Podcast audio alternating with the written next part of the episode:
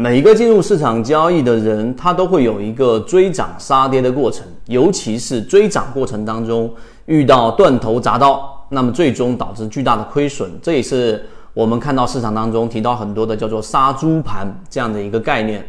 那今天刚好要和我们的高价值圈子里面给大家提到了一个很重要的一个交易市场的关键，叫做安全区域的一个分类。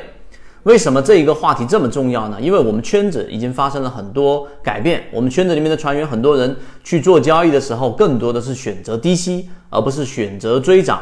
选择在，例如说我们之前的第一期的金鱼报里面的金牌橱柜，那么在很多低位的时候，周一完全没有上涨，甚至在下跌的时候做了一个底仓，结果三天百分之十七左右的一个收益。所以在市场当中，你总得做一个选择，到底是低吸还是追涨。那今天我们用三分钟给大家去讲讲安全区域的一个划分和分类，以及怎么样躲开杀猪盘。我们先说第一个话题，什么是杀猪盘？大家应该知道，在市面上有各种各样的推荐股票，然后能告诉给你鼓吹某一个概念，在某财富这一个网站中，在 BBS 当中，在论坛当中都会有这一种。我们在这一个 BBS 里面的专业词语叫做吹票。那么这种推荐股票，实际上我们在圈子给大家讲过，永远都不可能成为我们股票交易者的一个出路，或者说能够让你持续稳定盈利。为什么呢？原因我们讲过很多遍了。第一，真正能挣钱的，在市场当中赚钱的人，他绝对不会去，或者说不屑于去给任何人去做推荐股票这样的一个事情。这是第一个原因。第二个，我们都有这样的经验，就真正自己账户做得很好的人。当他去帮别人去交易的时候，实际上呢，你想一想，他帮别人去交易的过程当中，很多时候就会动作走形走样，导致我们的整个交易没有办法做到像他原来一样。所以我们的这一种很理所当然的认为，哎，账户都是一样的，资金都是一样的，但是不需要有什么压力。但是你要明白一个道理。操作自己的钱和操作别人的钱，这个压力是永远不可能消除的，所以会导致操作变形。这第二个，所以我们对市场当中给大家去讲的，真正能够帮助我们普通散户交易者能够赚钱的唯一出路，就是我们要建立自己的完整交易系统和自己的一个方法。所以我们在圈子里面给大家讲过，我们既不推荐股票，也不指导买卖，但是我们会把我们认为有效的方法这一个分享出来，你可以自己去做一个验证。这是我们去讲的第一个内容。第二个呢，就怎么样去选择安全区域的一个分类呢？其实很多人没有这样的概念。我在我们的直播当中问过大家，到底有没有过自己的一个筛选逻辑？很多人是没有的。就是到底什么时候进，什么时候离场？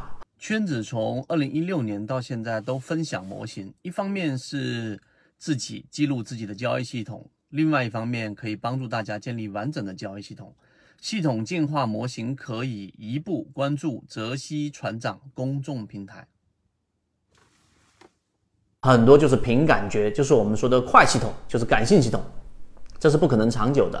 那么我们要做的第一个这一个技能的壁垒，就技能上的模块的增加是什么？就是你要开始去理解什么叫做安全区域。那么现在我们就给大家讲讲什么叫安全区域。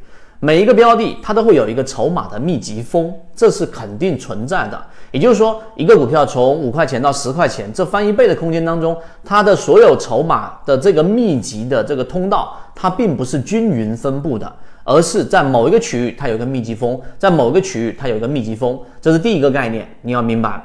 所以呢，第二个概念我们要明白，当股价每一次涨到密集峰附近的时候，它一定会遇到一个压力。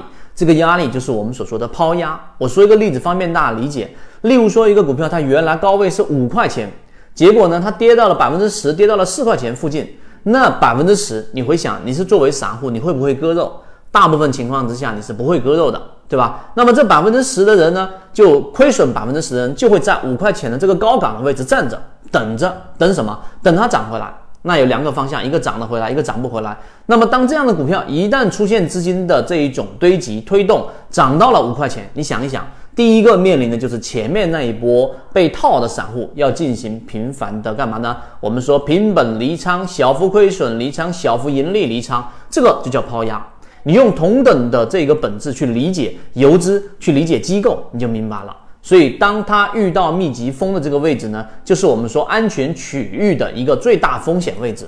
这是为什么不要追涨？我们说金牌橱柜，我举个简单的例子，金牌橱柜这一波，很多人在里面拿了百分之十或者百分之十五或者百分之甚至我们有一位船员做了这个 T，做了百分之三十的收益。但是呢，在周三、在周四、在周五的时候，你去做介入合适吗？不合适。为什么？因为它遇到了前面的一个我们说的高点，就是我们说的密集风。所以安全区域的概念，你要知道，密集风是一个重要的概念。第三个呢，我们要很清楚知道哪个位置介入最安全。那介入安全呢，就是当它突破了我们说的密集风的时候，它就从一个通道安全区域进入到了另外一个安全区域。它可以理解是我们缠论所说的下轨跟上轨之间。当它突破了一个密集风之后，那大部分筹码已经释放出来了。那么这个位置到下一个密集风的时候，这个区域这个空间就是我们所说的安全区域。这是第三个很重要的实战知识点。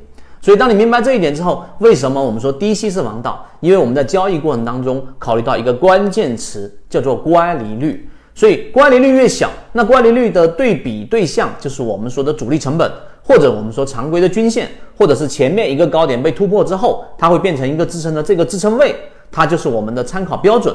一旦国外利率超过百分之八、百分之十，你就要考虑，这个时候就遇到一个抛压了。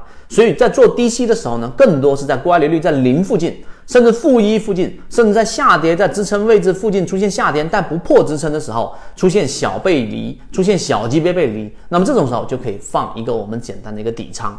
所以这个就是安全区域的分类。当然，时间关系，我没有办法在这里面非常完整的把这个安全区域、安全区域的分类的这个系统完整的给你去讲到每一个细节。如果你想要获取到完整版的视频，以及到底怎么样去区分这个我们说的安全区域，我们在高价值的这个会议视频当中和我们后面的完整版视频当中都会有交付给大家。如果有兴趣，可以找管理员老师获取以上视频。好，今天讲这么多，和你一起终身进化。